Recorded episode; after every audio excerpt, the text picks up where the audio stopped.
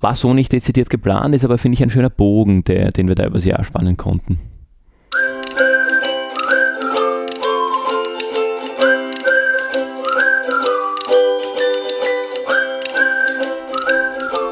Hallo Gregor. Hallo Fabian.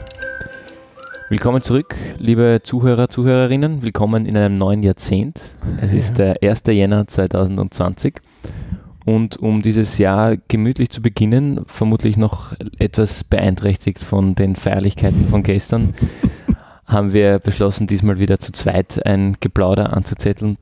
Es wäre spannend zu erfahren, wie viele Leute das dann wirklich am 1.1.2020 sich anhören. Ich glaube, das werden die allerwenigsten sein. Nee, wir können sie ja, wir können sie am, am 1.2.2020 dann bekannt geben, wie viele Zuhörer und Zuhörerinnen wir wirklich quasi live quasi am 1. Jänner hatten. Sind dann nur die treuen Menschen, die halt das genau. runterladen. Aber Genau, ich, ich, wollte jetzt sagen, wahrscheinlich meine Eltern, aber ich glaube nicht, dass meine Eltern das am 1. Jänner hören. Naja, wobei, da hat man freien Österreich. Okay, wir, wir kommen schon vom Gut, Thema kommen wir, kommen wir zurück. Ihr äh, seht, wir sind nicht ganz fokussiert, wir waren auch lange unterwegs gestern. aber worum es denn eigentlich geht in der Folge, es, es soll auch so ein bisschen Meta-Folge sein. Wir haben uns das überlegt, ähm, dass wir gerne auf das erste Jahr Gemeinwohlgeplauder zurückblicken wollen. Und da fällt mir gleich die erste Frage ein, Fabian. Kannst du das glauben? Ein Jahr ist es das her, dass wir diesen Podcast geboren haben? Tatsächlich schwer vorstellbar, weil ich immer noch äh, mich erinnere an die erste oder zweite Aufnahme in, ich glaube die erste Aufnahme in genau diesem Raum, ja. vor wohl ziemlich genau einem Jahr, ja. ähm, wo wir keine Ahnung hatten, was denn jetzt eigentlich passiert und wir haben einfach mal drauf gedrückt und dann ist irgendwas rausgekommen. Ähm, ich finde es spannend, ich, äh, auch, auch jetzt zurückzudenken, wir haben ja einmal unsere Nullnummer zwischendurch überarbeitet weil, weil, wir, weil wir irgendwie mit einer, einer Idee angefangen haben und dann währenddessen irgendwie draufgekommen sind, dieses ganze Adventure geht doch ein bisschen, ähm, vielleicht nicht in eine andere Richtung, aber wir verstehen es jetzt besser, als wir es, als am Anfang uns vorstellen konnten. Und ich, ich, ja, aus, der, aus der Hinsicht was finde ich ein spannendes Jahr, ein sehr schnelles Jahr, ein sehr kurzes Jahr. Es sind ja dann doch nur zwölf Folgen rausgekommen am Ende mhm. des Tages. Ähm, wobei also ich finde sehr, sehr spannende zwölf Folgen. Ja, wir schauen uns dann jede einzelne dann auch nochmal genauer an. Was, was mir jetzt noch so, so, so einfällt, weil du auch sagst, wir haben, wir haben die Ausgabe 0 neu aufgenommen. Wir haben das so ein bisschen, ja, man könnte jetzt auch sagen, so sind wir wieder bei unseren Buzzwords, wir haben das sehr agil angelegt alles. Ähm, aber so, so, so ein bisschen, wenn man zurückdenkt, war ja die Ursprungsidee, dass wir einfach gesagt haben, wir nehmen das mal auf, worüber wir uns eh unterhalten, mindestens einmal im Monat. Und ähm, das ist schon ein bisschen weniger das geworden, aber gar nicht so, sondern es ist eigentlich ein bisschen mehr das geworden, weil wir einfach gesagt haben, okay, wer kann uns denn mhm. in diesen Gesprächen noch zusätzlich bereichern? Und diese ganze Idee, dass wir Menschen von überall eigentlich dazu holen, um mit uns gemeinsam über ein Thema zu plaudern. Das stand am Anfang noch gar nicht so im Fokus.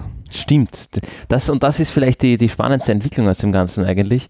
Weil ja, der Urgedanke war ja einfach, wir, wir plaudern über was wir sonst auch plaudern, bei einem Kaffee oder einem Bier oder einem Cocktail oder was auch immer. Ähm, und nehmen das einfach mal auf. Und jetzt irgendwie ist dann doch sehr viel, äh, also es war ja nie, nie die Aufgabe oder nie, nie das Ziel, dass wir uns groß vorbereiten und, und dann irgendwie einen, einen strukturierten Podcast hier, hier bringen, sondern es sollte eben ein Geplauder sein. Mhm. Und das finde ich sehr spannend, dass dieses Geplauder tatsächlich viel profitiert hat und viel erweitert wurde von den Gästen und Gästinnen oder eigentlich dem Gast und den Gästinnen, mhm. die dabei waren. Äh, und das ist für mich auch eines der, der spannendsten Elemente aus dem letzten Jahr, dass wir nämlich, finde ich, es tatsächlich ganz gut irgendwie hingebracht haben, Leute einzuladen, die wirklich einfach mitgeplaudert haben. Ja, das finde ich total spannend. Natürlich jetzt sind wir jetzt schon beim Selbstlob, ganz am Hamburg. Aber ich finde schon ganz interessant, weil wenn wir die Leute anfragen und dann auch direkt vor Ort, viele von ihnen treffen wir persönlich dann wirklich erst für die Aufnahme. Manche von ihnen sind uns länger schon bekannt, aber einfach in Kontexten, wo gar nicht dann irgendwie aufnehmen oder irgendwie ähm, professional eine Stunde über ein Thema reden, überhaupt nachdenkt. Aber allen war gleich, dass sie uns am Anfang eher erwartet haben, dass wir jetzt ein Interview mit ihnen führen. Und ich finde es total interessant, dass das eben sich dann so schnell auch während des Gesprächs entwickelt, dass es eben ein Gespräch, ein gemeinsames Geplauder zu einem Thema ist. Mhm.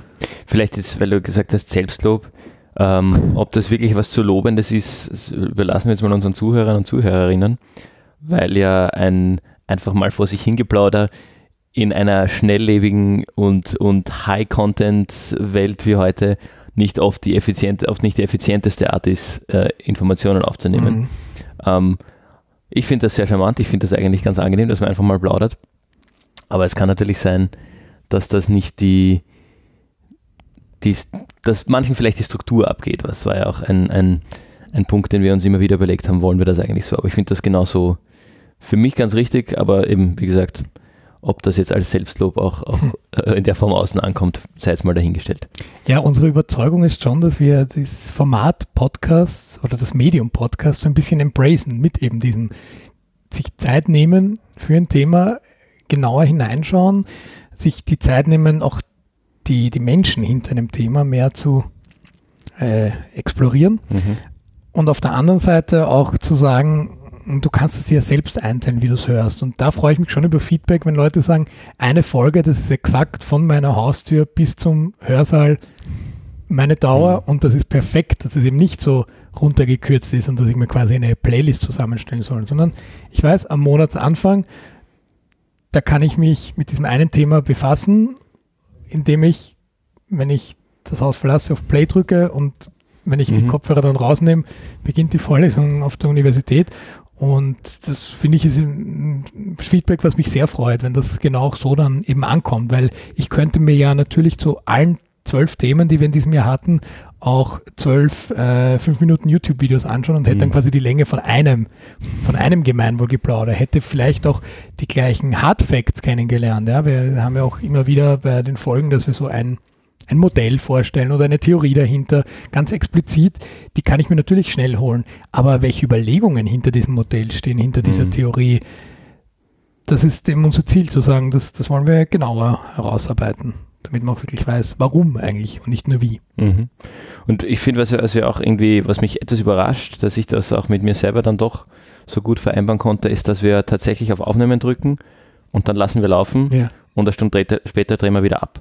Und dann kommen halt solche Sachen zustande, wie ich denke jetzt an, an die Folge zur sozialen Innovation. Äh, Digitalisierung ist wie Schuhe äh, und das bleibt dann auch drinnen, ob, obwohl es vielleicht in, in gewisser Hinsicht eine Blödsinnigkeit ist. Das ist eine gute Beispielfolge, weil äh, wir haben dann zu jeder Folge nämlich, kommt dann gleich einen kurzen Clip mitgebracht und genau zu der Folge habe ich diesen Clip auch mitgebracht, wo es darum geht, äh, wie wir die Folge überhaupt nennen wollen, weil das mhm. äh, war vor Beginn auf Aufnahme drücken ein ganz anderer Titel, als nachdem wir fertig waren. Also super Beispiel, diese Folge. Ähm, ja, das ist so ein bisschen das, wo es hingeht. Wir haben, um so ein bisschen interner auszuplaudern, erst einmal etwas neu aufnehmen müssen. Und zwar einfach, weil die Batterie leer war vom Aufnahmegerät. Aber zum Glück waren das nur die letzten drei Minuten. Also da ist es tatsächlich passiert, dass wir den Take nochmal aufgenommen haben. Ansonsten sind das wirklich solche. Und den Take muss man sagen, wirklich nur die letzten drei Minuten. Genau. Also die Empfehlungen waren das in dem Fall. Es war tatsächlich sogar nur deine Empfehlung. Also mhm. Da hatte ich dann drei Minuten länger Zeit, mir zu überlegen, was ich eigentlich empfehlen will. und wie du es formulierst, ja. ja. Gut, aber zu den Empfehlungen und was es damit auf sich hat, glaube ich, kommen wir einfach passend zum Format auch am Ende. Ich würde sagen, wir, wir steigen jetzt ein. Wir wollen einfach jeder Folge, die wir gemacht haben, so ein bisschen nochmal zusammenfassen und vor allem unsere Gedanken jetzt mit einem gewissen Abstand, mit einer gewissen Distanz auch teilen. Und Vielleicht auch herausfinden, was wir jetzt wirklich davon halten, wenn wir ja. unsere eigenen Zuhörer werden. Genau. Und die erste Folge hatte den klingenden Titel Wozu Vision? Und da hören wir uns doch jetzt mal gleich den passenden Clip an. so ein bisschen so ist ja auch die Bionik-Bühne entstanden. Da mhm. sind ein paar enthusiastische Eltern, die das toll finden und die, die äh, treiben das voran. Und da ist, vielleicht ist das wieder ein, ein bisschen ein interessanteres Beispiel. Die, die haben das für ihre eigenen Kinder gemacht. Mhm. Das heißt, da, da war jetzt keine große gesellschaftliche Zielsetzung drinnen, mhm. ähm, sondern die haben das eigentlich für die eigenen ja. Kinder und für das eigene Umfeld gemacht. Mhm. Und es ist aber gewachsen. Ja.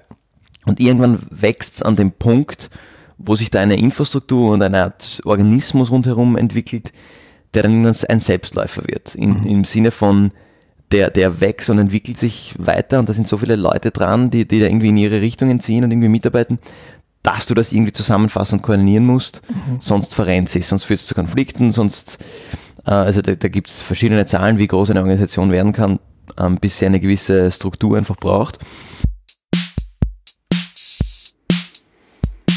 Ja, spannend. Also viel von dem, was wir da gehört haben, wenn du mir das ohne Kontext vorspielen würdest, würde ich mir, glaube ich, schwer tun, das einzuordnen, weil es in gefühlt jeder zweiten Folge vorkommt, ähm, dass man über die, diese Art der Entwicklung einer Organisation spricht, oder? Das, das ja, kam doch immer wieder vor. Insofern ist es eigentlich die perfekte Folge 1, jetzt einfach in Bezug auf äh, erste Folge. Klar, der Titel war Wozu Vision. Wir sind ja dann am Ende auch noch dahin gekommen, da habe ich auch nochmal vorgestellt, so die Begriffe Mission, mhm. Vision, Leitwerte und so weiter und Modelle dahinter.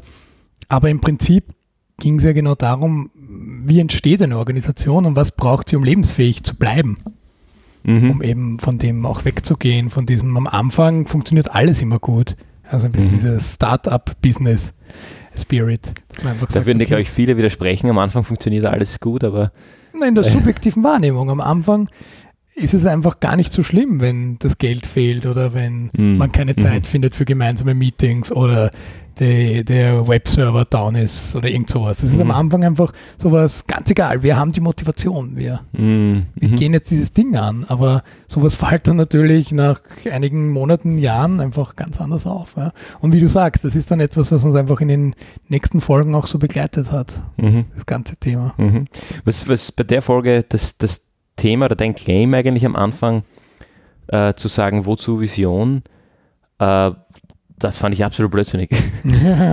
also da, da habe ich gedacht, was? Das, das wollen wir hier diskutieren? Wer hört sich denn so einen Schwachsinn an? Ähm, es war dann aber tatsächlich eine ganz interessante Diskussion, finde ich. Also, wobei wir, ich, ich, mir, ich, kann mich gar nicht mehr erinnern, wie wir dann rausgegangen sind aus dem Ganzen. Ich glaube, wir haben gesagt, es kommt drauf an, oder? Das Natürlich ja, haben wir gesagt, das haben wir da etabliert. Da ist jetzt aber ganz, ganz lustig zu sagen, ich habe es dir vorher gar nicht gezeigt. Wir schauen da nochmal rüber in mein Büro. Äh, da hängt jetzt eine Vision.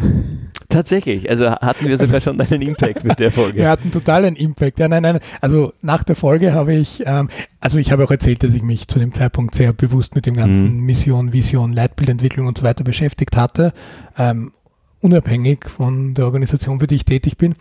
Aber das hat dann schon noch so ein bisschen begleitet. Also das war sehr, sehr konkreter Impact mal äh, auf mich, dieses Thema einfach. Also du, du, hast mich da schon ein bisschen überzeugen können, ähm, weil äh, damals war ja so die These, nochmal kurz zusammenfassend, ähm, die ich in den Raum gestellt habe, die Vision von so vielen Non-Profits ist einfach zu sagen, wir wollen unsere Mission bestmöglich umgesetzt haben mhm. oder wir wollen mit unserer Mission alle Menschen dieser Welt erreicht haben und das mhm. ist unsere Vision.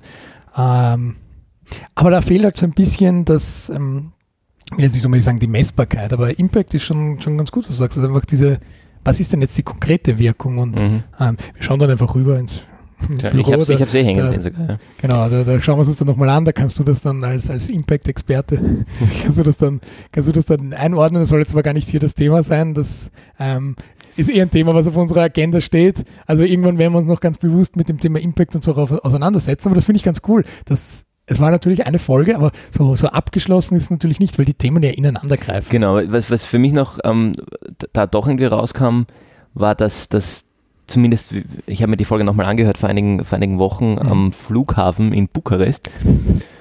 Und da haben wir dann schon gedacht, ne, einen, einen gewissen Punkt hast du schon, dass man je nach Kontext, weil ich mir dann auch schwer getan habe, mhm. irgendwie das auseinanderzuhalten, ist es dann das eine die Bürokratisierung vom anderen, weil man irgendwie mit, wenn man der Vision irgendwie nachrennt oder die Vision erfüllen will, doch aufpassen muss, dass man das nicht zu sehr in, in äh, einerseits in, in messbare ja. Impact-Einheiten natürlich aufteilt, schon, aber nicht zu sehr sich dann in, diese, in diesen Metriken verliert. Na gut, so ich würde sagen, wir kommen zur, zur zweiten Folge, zum Februar. Mhm. Sozial und Unternehmen hieß sie mit einem Fragezeichen, Rufzeichen am Ende. Das war eigentlich die Grundlagenfolge, wo du mir erklären durftest, was das überhaupt auf sich hat mit Sozialunternehmerinnentum. Hören wir mal rein.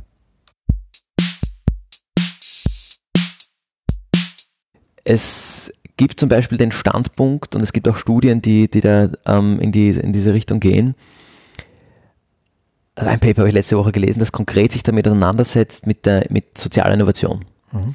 Und in ganz Europa, aus weiß nicht wie vielen Ländern, also eine Vielzahl an Sozialunternehmen interviewt und sich deren Geschäftsmodelle anschaut und das nachher nach diversen, also, ja, diversen Dingen auswertet. Und da kommt heraus, dass ein Großteil, die clustern unter anderem die Art der Innovation. Mhm. Und zwar nach äh, Prozessinnovation, Produktinnovation oder Marktinnovation mhm. oder Marketinginnovation. Ähm, erstes ist eben ein Prozess wird besser gemacht, als er vorher war. Schneller, effizienter, günstiger. Mhm. Das zweite ist ein Produkt, ist auch klar, ein neues Produkt oder ein mhm. besseres Produkt. Das dritte Marketing.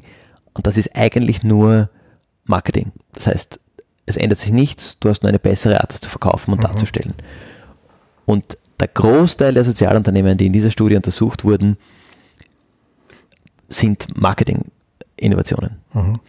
Das heißt, die, da ist grundsätzlich in Frage zu stellen, ob die irgendeinen sozialen Mehrwert generieren, der nicht vorher schon da war. Mhm. Jetzt klingt es so, als würde ich die ganze Sozialunternehmerszene verteufeln.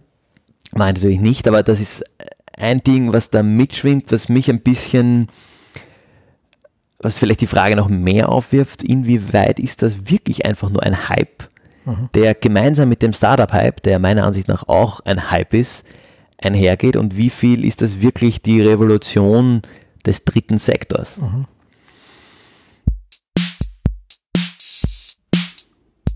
Ja, Fabian, inwieweit ist es denn die Revolution des dritten Sektors? Eine gute Frage, eine gute Frage.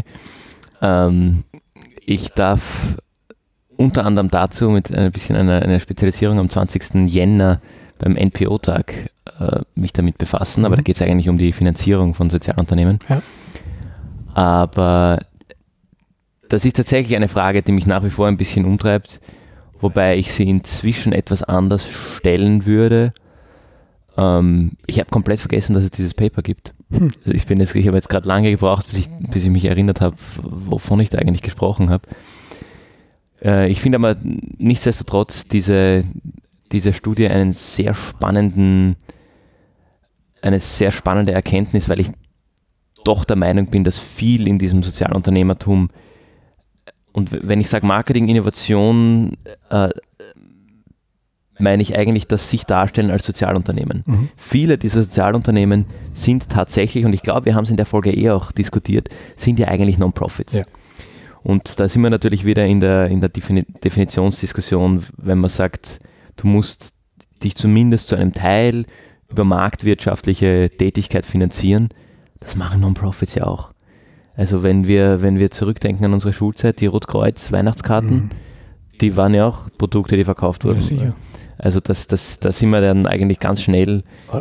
Oder seien es ganz einfach die, die Fan-T-Shirts oder Taschen, die man dann irgendwo, also es genau. gibt einfach keinen, keinen genau. Non-Profit, die nicht irgendeine Art von Produkt auch genau. direkt ja. einfach auf den Markt wirft und verkauft. Ja, ich, ich würde trotzdem sagen, dass tatsächlich das, das Sozialunternehmertum ähm, ein Zitat dazu fällt mir noch ein, das bringe ich gleich. Aber also ich, dass es tatsächlich eine, eine Veränderung im dritten Sektor bringt und sei es nur, weil es das ganze Thema in einem anderen Licht beleuchtet und somit auch, es war ja das Thema Social Entrepreneurship und Impact Investing in der letzten österreichischen Bundesregierung, also nicht der momentan amtierenden Expertenregierung, sondern der davor, tatsächlich im Regierungsprogramm abgebildet. Mhm. Zwar nur am Rande und klein, aber es war etwas, was dort irgendwie auf der Agenda stand. Und deshalb glaube ich, dass das doch was ist, was kommt und das man kann jetzt darüber streiten, sind das neue Non-Profits, aber ich glaube doch, dass das von der, von der Herangehensweise und vom Verständnis und von der Wahrnehmung etwas, etwas verändert. Ähm, ein, ein lustiges Zitat, das ich dazu unlängst gehört habe von einem Kollegen, ist, ja, Social Entrepreneurship ist super. Wer mit 20 nicht, also wie, wie ging das? Ähm, wer, wer, genau, wer mit 20 nicht an Social Entrepreneurship glaubt, hat kein Herz und wer mit 40 noch immer dran glaubt, hat kein Hirn. Ja, schön, schön angelegt an dieses berühmte Zitat über Sozialismus. Ja. Genau, genau. Ähm, also, genau, in, in diesem Kontext, glaube ich, ist, ist es wohl etwas, das wir noch die nächsten Jahre beobachten können werden und dann sehen, ob es sich als kleine Nische etabliert oder ob es tatsächlich eine Revolution anzettelt. Das Feld ist ja sehr groß, wenn man auch schaut, mit welchen Organisationen oder welchen Menschen wir uns hier befassen in unserem Podcast. Einfach zu sagen, das sind schon einige dabei, die sich als Sozialunternehmerin bezeichnen würden. Aber da sind auch einige dabei, die sagen, ich arbeite für einen Non-Profit oder ich bin Funktionärin in diesem Verein, in diesem Verband. Und das ist ja das, das Spannende an diesem dritten Sektor, dass das so komplett unterschiedlich ist, aber dann doch so ähnlich. Die, mhm. die, die gleichen Themen, die einen beschäftigen. Ja, und die Frage ist dann eben, ist es die Bezeichnung oder ist es eben vielleicht dann in Zukunft auch eine Rechtsform, ja, aber das, mhm. wir bleiben da auf jeden Fall dran, ja, weil das, das Thema ist, ist sehr spannend, ja, weil das ist ja immer dieses, muss ich mich jetzt dafür schämen, wenn ich Gutes tue und ja, genau. Profit davon habe. Ich, ich glaube, äh, wenn man da noch das, das mitnimmt, ich glaube doch, dass sich vielleicht in diese Richtung was tun wird, weil die junge Generation zunehmend an dem Purpose interessiert ist, von dem, was sie eigentlich machen. Ja. Die wollen wirklich etwas bewirken, die wollen irgendwie, die interessieren sich viel mehr dafür, die berühmte Generation Y, was auch immer die jetzt, die jetzt wirklich ausmacht, äh, hat viel mehr das Interesse daran, was zu, zu erreichen mit dem, was sie tun. Und ich glaube, dass da das auch reinspielen wird in die Zukunft von Social Entrepreneurship. Dann kommen wir zur Folge 3, Freiwilligkeit. Das war die erste Folge, die wir gemeinsam mit einer Gästin aufgenommen haben. Und es ist ein bisschen blöd, weil im Clip hört man sich, glaube ich, nur einmal ganz kurz mm sagen zum Thema Freiwilligkeit. Ähm, aber es war für uns total spannend, zum ersten Mal mit jemand äh, Dritten gemeinsam aufzunehmen. Einfach in dieses Gehen, okay, die ersten zwei Folgen, die waren wirklich, also da würden wir euch auch nicht anlügen, wenn wir sagen, solche Gespräche führen wir tatsächlich und tauschen da unsere Standpunkte aus. Weil wir zwar beide in ähnlichen Bereichen tätig sind, aber doch auf ganz verschiedenen Ebenen in diesen Bereichen. Und da war es ganz interessant, ja, weil die Katrin Meyer, die da zu Besuch war, ähm, zu Beginn sowas wie eine Expertin war, die ihr Thema, ich würde auch fast sagen, referiert hat. Und dann wurde sie Teil unseres Geplauders und ähm, hat uns da auch ordentlich beflügelt, dass wir plötzlich zu zweit auch immer mehr über das Thema geredet haben und dem sie immer nur so ein paar Häppchen hingeworfen hat. Oder dann, wenn wir nicht mehr weiter gewusst haben, wir zwei dann immer gesagt haben, was meinst denn du, Katrin?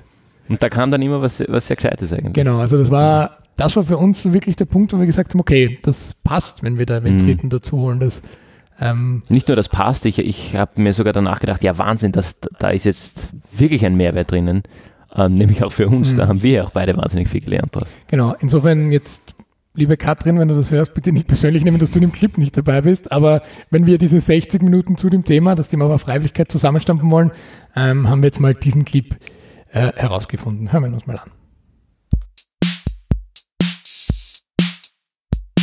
Das heißt nicht, dass das, also ich werde der, der Management-Term dazu, weil eben das Knowledge Management, mhm. du hast mhm. ungefähr ein Gefühl dafür, welches Wissen vorhanden ist in der Organisation ja. mhm. und mit diesem, mit diesem ähm, Aktionstag wird eigentlich intern weitergebildet und ein bisschen dieses Wissen Naja, und vor allem auch geschaut, wer hat Interesse. Das ist ja die wichtigste mhm. Information, mhm. äh, weil das Interesse meiner Meinung nach im freiwilligen Bereich ja noch viel wichtiger ist als die Kompetenz, weil die Kompetenz kann man noch anlernen. Das mhm. Interesse jemandem zu geben, äh, mhm. hat drin schüttelt den Kopf, praktisch unmöglich. Mhm. Deswegen finde ich, ist auch eine große Herausforderung immer diese Universalgenies, nenne ich, die sich, das ist ja so der Klassiker, so mit 15, 16, 17 Jahren, die sich nicht entscheiden können. Die wollen mhm. am liebsten bei allem mhm. mithelfen, was es in der Organisation gibt. Und da rauszufiltern, okay, Interesse ist überall da, da kann ich dann schon auf die Kompetenzen schauen. Was, wo hat die Person nicht nur das, mhm. sondern naja, auch wo, wo hat sie sich besonders gut weiterentwickelt. Ja, das, das, das war ein sehr spannendes Gespräch. Jetzt, ich kann mich jetzt ein bisschen besser daran erinnern, weil ja die Katrin eigentlich einen, einen spannenden, eine Zwischenposition zwischen uns beiden dargestellt ja. hat. Weil sie eigentlich als Vertreterin der Pfadfinder und Pfadfinderinnen Österreich von einer großen Organisation und einer, mhm. einer, an einem sehr hohen Punkt in dieser Struktur gekommen ist, ja. wo ein hohes Level an Professionalisierung auch im freiwilligen Management mhm. oder vor allem im freiwilligen Management schon da ist wo ich mich dann irgendwie sehr gut wiedergefunden habe als WU eigentlich. Also in Wirklichkeit als, als ähm, aus einer Organisation kommend, die nicht auf Freiwilligkeit basiert. Äh, und du dann aber wieder mit, mit der Freiwilligkeit als viel kleinere Organisation ganz andere oder, oder ganz auf einem ganz anderen Level diese Erfahrungen gemacht hast. Hm. Wenn wir wieder über, über Impact sprechen, das ist eine Folge, die, die kann ich mich noch ganz gut erinnern, wo ich während der Aufnahme auch schon viel darüber nachgedacht habe, wo wir uns hier bei meiner Organisation verbessern können, wo, wo Möglichkeiten da sind. Ähm, tatsächlich passiert das auch gerade, ähm, gerade dieses Thema Knowledge Management und so weiter. Es ist immer mühselig in dem Alltag, das Dinge zu dokumentieren und so weiter. Aber irgendwann musst du es machen und unsere Entscheidung, die wir jetzt gemeinsam im Team getroffen haben, war eben die Entscheidung, jetzt, wo wir am High Point sind, wo wir so viele Menschen haben, die freiwillig mitarbeiten, wie noch nie, das nutzen wir jetzt und die schreiben das auf, die Menschen, die das gerade machen, damit eben, wenn wieder äh, schlechtere Zeiten kommen, wo vielleicht weniger Leute mithelfen, dass man dann Leuten, die dann wieder nachkommen, weil es geht ja dann auch wieder bergauf, einfach sagen kann, okay, das sind die interessanten Möglichkeiten, die es bei uns gibt. Und da war diese Folge für mich persönlich ähm, eine sehr bereichernde, einfach da auch zu hören, wie funktioniert das in einer sehr strukturierten Organisation wie den österreichischen Pfadfinderinnen und Pfadfindern. Unternehmen auch, wie du sagst, dass du ja immer wieder auch eingestreut hast, wie ist das in der bezahlten Welt mhm. ja, und was, was ist ähnlich und was nicht. Aber das Thema zieht sich auch immer wieder durch, durch unsere durch unsere äh, Folgen, weil selbst wenn du bezahlt bist im dritten Sektor, bist du ja nie so gut bezahlt wie in der berühmt-berüchtigten Privatwirtschaft. Also es, es, schwingt ja immer noch was dazu, mhm. eben diese Überzeugung von der Mission, ja, wo wir dann eh auch am Ende des Jahres dann auch noch viel darüber geredet haben. Mhm. Ja, kommen wir dann später dazu. Genau, also von dem her ist, ich gebe dir recht, ein bisschen schade eigentlich, dass da in dem, in dem Clip, Clip äh, ich dazu hören bin, weil die Katrin da wirklich viel viel mitgebracht hat und ich ja da eigentlich an genau der Stelle das mehr zusammengefasst habe, was, was sie ja. gesagt hat und was dann von, von, wie du das irgendwie aufgenommen hast. Also das war, das war in erster Linie ihr Input. Also wenn ihr mit Freiwilligen zu tun habt, irgendwo, also wenn du entweder selbst Freiwillige bist oder in deiner Funktion mit Freiwilligen zu tun hast, dann würde ich sehr empfehlen, diese Folge anzuhören, weil da gar nicht belehrend was kommt, sondern einfach ein total cooler Input von der Seite, wie das eine, eine große Organisation einfach, die mit ganz vielen Freiwilligen arbeitet so handelt. Das fand ich auch sehr spannend, dass da eigentlich verschiedene Fronten aufeinander mhm. getroffen sind. Große Organisation versus kleine Organisation, ja. aber auch eben nicht freiwillig basiert auf freiwillig basiert äh, und dann eigentlich die Katrin freiwillig in einer Managementposition ähm, einer großen freiwilligen basierten Organisation, du aber entlohnt in einer Managementposition einer freiwilligen oder teils freiwillig ja. basierten Organisation. Mhm. Das, das schon, schon ganz viele verschiedene Perspektiven. Also obwohl wir nur zu dritt waren, haben wir da irgendwie wesentlich mehr als nur drei Perspektiven reingebracht. Das stimmt, ja. Kommen wir zur Folge 4, Leadership versus Management. Das war ja ganz interessant. Das haben wir dann zum ersten Mal die ganzen Klassiker wie den Kotter und so weiter mitgebracht. Ähm, das war auch eine ganz klassische Kommt drauf an Folge. Aber genau. hören wir uns mal den Clip dazu an. Aber äh, was, was mein Gefühl so ist und ich schon auch oft äh, beobachten kann, ist genau das, zu sagen, es, es, es wird schon besser, wir, wir schauen jetzt mal nicht auf die Umwelt, mhm. weil eben man so sehr auf dem überzeugt davon ist, was man tut im Non-Profit-Bereich. Ja. Und man weiß ja. und man ist sich absolut sicher, dass das, was man tut, ist das, was man jetzt in diesem Moment, in dieser Situation, wo die Organisation tätig ist, das Beste ist, was man tun kann, mhm. in Anbetracht der Ressourcen, die zur Verfügung hat und mhm. so weiter. Und that's it. Mhm. Und deswegen könnte eine Antwort auch sein, das Management passt perfekt zu Non-Profit, weil genau das wollen alle Kundinnen und Kunden, nämlich sowohl die, die Mitarbeiterinnen und Mitarbeiter als auch die, die dann am, am, am Produkt oder am Service teilnehmen. Weil die freuen sich auch, wenn, wenn man weiß, vor, vor zwölf Jahren, als die Tante Mitzi das hatte, haben wir uns an die gewandt, jetzt wenden wir uns wieder an die. Mhm. Ja, so gesehen würde ich sagen, es ist ein Luxus, wenn, sie, wenn eine Non-Profit-Organisation ähm, sich auf Management stützen kann.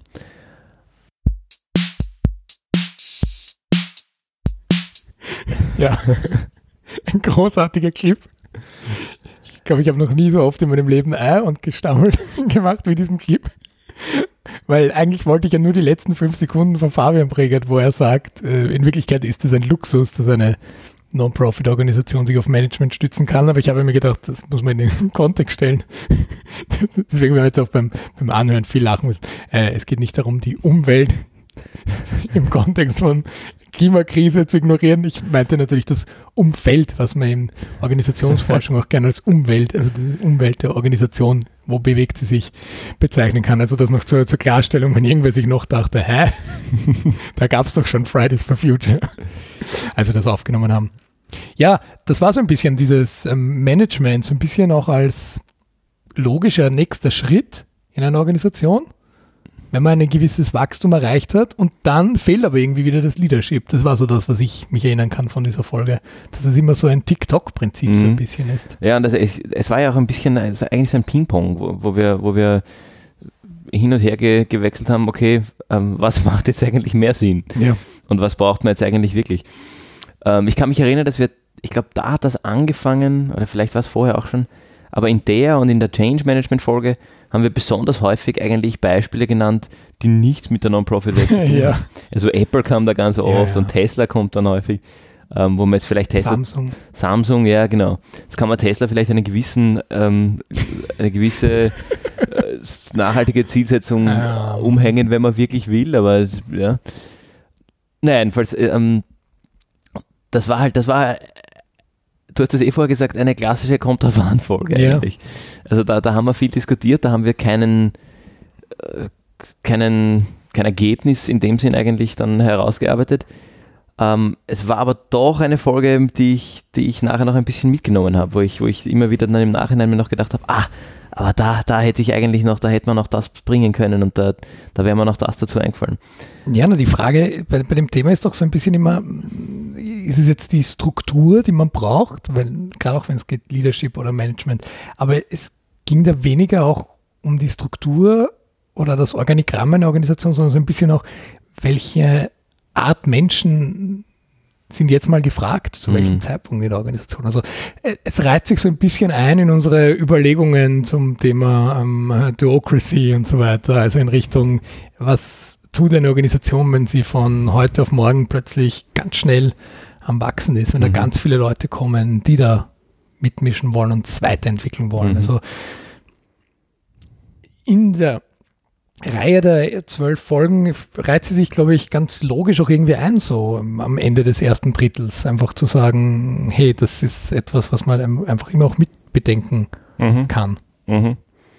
Ja, auch, auch aus unserer Seite, um das mal gemacht zu haben, weil es natürlich auch eine ist, auf die wir danach immer wieder referenziert haben. Richtig, ja. Also wir, wir kamen immer wieder dahin zurück und so gesehen verschwimmt sie ja auch ein bisschen inhaltlich mit der nächsten Folge, nämlich dem Change Management. Genau, ganz also stark. Das ganz, ja. ganz ähnliche Punkte, die da immer gekommen also sind. Also das war auch was, wo wir gesagt haben, das muss so die Folge 5 werden. Das mhm. haben wir ja von Anfang an irgendwie gesagt, weil wir können nicht fünf Folgen ähm, zu den Themen, ähm, wie arbeite ich im dritten Sektor machen, ohne das, den Klassiker schlechthin, das Change Management, äh, thematisiert zu haben. Genau. Schauen wir mal rein. Wichtig ist bei, bei Change nicht nur Kommunikation, ich glaube, das Wort werde ich heute noch oft verwenden, sondern eben auch diese Transparenz, was den, den Projektfortschritt und Fortgang angeht, mhm. dass das für alle am Change Beteiligten auch einsehbar ist, dass die Leute eben wirklich Beteiligte und nicht Betroffene sind, dass ich jederzeit wissen kann, okay, wo sind denn da derzeit die Fortschritte und was wird denn verändert und eben nicht nur über die Köpfe der anderen hinweg entschieden wird. Ja, das war sehr spannend, schön kurz und knackig. Eigentlich der ganze Inhalt dieser Folge in 30 Sekunden, in unter 30 Sekunden sogar. Die, das würde mich dann doch tatsächlich nochmal interessieren, mit jemandem zu machen, der große Change-Prozesse oder Veränderungsprozesse in einer Non-Profit-Organisation durchgezogen hat. Weil, ich meine, was wir da, was wir da gemacht haben, und die Diskussion fand ich ganz spannend und die hat ja dann auch viel eben zu Leadership versus Management gelingt. Was mich da tatsächlich interessieren würde, ist, wir, oh ja, wir hatten sogar ein Beispiel. Wir haben ja, wir haben ja immer wieder von, von Beispielen gesprochen. Nur was, was in, in dem Kontext dann doch irgendwie ganz stark da war, was man auch da hört, ist die Lehrbuchgeschichte. Also mhm. Kommunikation, Kommunikation, Kommunikation, die Betroffenen zu Beteiligten machen und, und diese ganzen Punkte, die ja sei es Kotta oder wie sie alle heißen, äh, überall eigentlich vorkommen. Mhm. Nur lustigerweise doch nicht immer funktionieren. Obwohl es ja so klar ist, was Change eigentlich braucht, oder? Ja. Und, und das, das fände ich dann doch spannend, hier vielleicht nochmal eine, eine Nachfolge zu machen, warum denn das hier, hier ähm, nicht immer umgesetzt wird. Ich kann mir gut vorstellen, und vielleicht wiederhole ich jetzt eh was, was wir in der Folge auch gesagt haben, dass man halt nicht immer weiß, welche Probleme kommen. Und solche Change-Prozesse, Betroffene zu Beteiligten machen und so, brauchen halt auch eine gewisse Vorlaufzeit. Also da muss man sich den Luxus leisten können und das ist natürlich im Non-Profit-Bereich und mit Freiwilligen nochmal aufwendiger, dass man einen lang angelegten, tiefgehenden Change-Prozess wirklich aufsetzt. Und wenn, wenn jetzt von heute auf morgen eine Entscheidung zu treffen ist, die Veränderung zur Folge hat, dann sind wir da eigentlich wieder beim Leadership versus Management. So gesehen gehören die zwei Folgen ja eigentlich unmittelbar zusammen. Ja, zu dem Thema kann man unendlich viel sagen. Also da gibt es ja, kannst du sagen, okay, gerade im dritten Sektor ist Change immer unerwartet. Wenn wir jetzt dran denken, okay, Jahr 2015, da kommen unerwartet viele Menschen auf der Flucht nach Österreich mhm. und Deutschland. Wie gehe ich jetzt damit um als Non-Profit, die mit diesem Thema zu tun hat? Da konnte ich mich nicht darauf vorbereiten. Dann kann aber jemand sagen, natürlich konntest du dich darauf vorbereiten. Dass Expertinnen und Experten haben schon Ende 2013 gesagt, da wird was auf uns zukommen. Bereitet euch vor. Ähm, aber natürlich, in dem Sinn gibt es ja keine Marktforschung im Non-Profit-Bereich. Mhm. Und deswegen ist da Change nach den gleichen Lehrbüchern wie in der Privatwirtschaft, wo man einfach Marktforschung betreiben kann, wo man auch irrsinnige Vorlaufzeiten hat, wo man jetzt schon weiß, das nächste Smartphone wird die und die Leistung haben, weil da forscht man jetzt hin und das kann man ganz einfach vorberechnen, was sich da entwickeln wird, aber das, das kann man ja alles nicht, wenn man mit, mit Menschen zu tun hat. Und insofern bin ich mir ziemlich sicher, dass, dass das zwar eine Grundlagenfolge ist, wo wir diese Lehrbuchthemen, glaube ich, ganz gut auch mhm. dargestellt haben, aber es wird sicher nicht das letzte Mal gewesen sein, dass wir uns mit dem Thema befasst haben, weil das einfach so allumfassend ist. Und da gibt es einfach nicht die Wahrheit im dritten Sektor zum Thema Change. Auch das ist ja eine Folge, auf die wir immer wieder referenziert haben in den folgenden äh, Episoden dann. So, das war auch damit eigentlich dann schon ein, ein gewisser Bruchpunkt oder ein Umschwungpunkt in, in, im letzten Jahr, finde ich. Weil die, die Folge danach war ja, die war zwar lange schon geplant, aber ursprünglich, und ich glaube, du hast es in der Folge mit der Katrin Meyer sogar angekündigt, dass wir in jeder dritten Folge einen Gast, einen Gästin ja, haben wollen. Ja. Und das war ursprünglich auch für den ersten, ersten Sechsten geplant, mhm. ähm, hat sich dann aber leicht nach hinten verzögert und dann haben wir in deiner Küche ganz schnell ähm, diese, diese Folge aufgenommen. Ja, ist die Frage, ob man das jetzt akustisch auch, hört. Bin ich sehr gespannt, ja.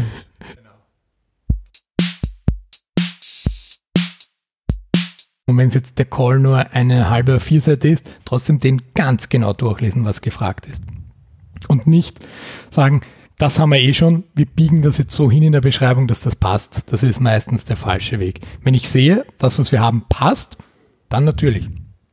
Aber wenn ich sehe, das passt zu unserer Mission prinzipiell, aber zu keinem Programm, was wir derzeit haben, dann geht es darum, mir zu überlegen, was können wir tun, was sowohl zu der Förderung passt, als auch zu unserem Wirken als Organisation. Mhm. Und dann die Frage, wie viel Sinn macht das? Und nicht genau. zu sagen, ich mache das jetzt, weil was man niemals, niemals, sage ich jetzt, ganz ganz groß, allgemeingültig machen sollte, ist zu sagen, wir bewerben uns für diese eine Förderung, machen da irgendein Alibi-Projekt und finanzieren ein ganz anderes Projekt dadurch. Ja. Das hilft gar nichts. Da fällt mir gleich eine Vorstandssitzung von uns vor ein paar äh, Wochen ein, wo dann ein Kollege von mir gemeint hat, ja, aber ich habe in einem sehr schlauen Podcast gehört, wir dürfen das nicht als Alibi-Projekt einreichen, wir müssen schon was Gescheites überlegen. Äh, hat mich natürlich sehr erfreut, aber ich, ich, würde sagen, das war tatsächlich die praxisnahste Folge, die wir je gemacht haben, weil sie schon sehr konkret, also wir haben ja dann auch das ja. Feedback bekommen, dass wir uns auf manche Förderprogramme auch zu konkret genau. äh, fokussiert haben, dass das in, in anderen Schienen von eben der Europäischen Union zum Beispiel äh, ganz anders gestaffelt ist, auch wenn der, wenn der Grundgedanke der gleiche ist, Mobilität, äh, Nachbarschaft und so weiter. Ähm, aber das war eben schon sehr konkret, wie auch, wie gehe ich es an? Also ich kann mich noch erinnern, dass wir das, das Business Model kennen, was wir auch vorgestellt haben mit der Value mhm, Proposition, mhm, haben wir sogar genau. eine Hausübung vergeben, dass man die, die Value Proposition für seine Organisation ausführen soll. Das, das ist ja dann doch ganz spannend, weil wir eigentlich von einer relativ allgemeinen ja. oder, oder, oder aus sehr hoher Flughöhe diese Frage, soll ich immer bei Förderungen einreichen? Mhm. Zahlt sich aus einzureichen, auch wenn ich eigentlich schon weiß, ich krieg's nicht. Ähm, sind wir schon relativ hoch eingestiegen und sind dann doch sehr tief in, in gewisse Förderthematiken reingekippt. Du vor allem aus der Fördernehmenden ich aus der fördergebenden Seite. Und vielleicht sind wir auch da deshalb so stark ins Detail gegangen, weil wir halt beide im täglichen Tagesgeschäft so stark damit zu tun haben. Ja, immer, das begleitet ja wirklich ständig. Also auch heute, wenn wir dann nach der Aufnahme über eine Förderung auch uns unterhalten. Also das ist wirklich was, was man vielleicht ein bisschen unterschätzt, wenn man da neu reinkommt in diese mhm äh, Non-Profit, Gemeinwohlarbeit, dass das schon ein erheblicher Anteil ist. Und eben diese Projektförderungen. Da war ich letztens auch bei einer Veranstaltung, wo das diskutiert wurde. So, was, was wünschen sich die Non-Profits? Ja, sie wünschen sich mehr Strukturförderung und weniger Projektförderung oder Projektinnovationsförderung. Und dann gibt es ja teilweise die größeren Organisationen, die eigene Menschen haben, die da als hm. äh, als Innovationsentwicklerin angestellt sind, die eben das Geld reinbringen müssen und dafür sich immer was Neues überlegen. Also das ist wirklich ein Thema, an dem kommt man nicht vorbei. Genau. Und gerade wenn du jetzt sagst, Projektinnovationsförderung, da gibt es die Förderung Impact Innovation, dass ich sie auch gebracht habe, ähm, die wir ja, die wir, oder die ich in der FFG mit betreuen darf. Ähm, aber auch zu, zu, deinem, zu deinem Zitat hier, das da jetzt gerade kam, ich hatte unlängst äh, ein, ein ganz, ganz großartiges Projekt mit einer großartigen Impact-Idee, das aber in der Form nicht in die Förderschiene gepasst hat. Ja. Und das war dann tatsächlich noch auch ein bisschen ein Konflikt im Nachhinein. Die haben dann, nachdem sie eine, einen Ablehnungsbescheid be bekommen haben, angerufen und, und waren, waren, da, waren da zunächst mal ziemlich grantig, weil sie ja einen Impact haben in ihrem Projekt. Und das, das ist wieder genau, genau diese, diese Geschichte. Die haben sich gedacht, wir machen da was Großartiges. Ah, das kann man schon so verbiegen, dass in die Förderung reinpasst. Und das Problem ist halt, dass ich fand dieses Projekt großartig ja. und, und der zweite Gutachter, mit dem ich das bearbeitet habe, fand das auch wirklich großartig. Aber wir waren uns gleichzeitig auch relativ einig, dass es kaum Chancen hat, durch den Beirat zu kommen, weil es halt doch sehr verbogen ist, dass es in die, in die Schiene passt. Also von dem her ist, glaube ich, wenn man nicht viel Zeit hat, um sich die ganze Folge anzuhören und überlegt, bei einer Förderung einzureichen, reicht diese eine Minute, die du da rausgenommen hast. Die trifft genau auf den Punkt. Das muss man wissen im Grunde. Ja, so leicht wie es oft klingt, aber dann muss man sich halt auch ja, dazu überreden können, das dann in der Praxis tatsächlich so zu tun. Ja. Jetzt und kommt. Ja. Genau, das, das war ja eigentlich eine historische Folge aus heutiger Sicht, weil es die letzte war bis heute. Also heute ist ja. die erste seitdem sechs Monate später, ähm, wo wieder nur wir zwei sind. Also, ja, ja, aber das, das war dann irgendwie ganz schnell ein Selbstläufer, weil ja. also die nächste Folge ganz großartig, wir werden es auch gleich hören, also eins meiner Highlights des Jahres. An der sind wir einfach nicht vorbeigekommen. Da haben wir gesagt, wir müssen eine Folge zu Fridays for Futures jetzt machen. Und die, die war quasi eingeschoben und dann gab es aber immer wieder ungeplante Folgen, die dann noch kommen mit, mit Gästen, wo wir einfach über diese Menschen gestolpert sind und gesagt haben, jetzt müssen wir mit denen reden, weil das einfach so spannend ist. Und genau so war die Franziska, Franziska Marhold, als sie bei uns zu Besuch war. Und ich meine, natürlich ist es so, dass der Großteil der Bewegung äh, von der Jugend kommt das heißt, wenn da jemand jetzt kommt über, weiß nicht, 50, ja, dann wird er wahrscheinlich ein bisschen herausstechen. Aber im Endeffekt ist es eine, eine Bewegung, die für alle da ist. Das heißt, jeder, der hier mithelfen will, der kann auch mithelfen, jetzt ganz egal, wie alt er ist. Und was eigentlich witzig ist, ist, dass ich eigentlich auch manchmal ein bisschen zu den Älteren zähle, sogar 17. Mhm. Also jetzt nur okay. Fun Fact am Rande viele in der Organisation sind auch 14 und auch noch drunter. Also das, das hat mich auch echt überrascht, als ich angefangen habe.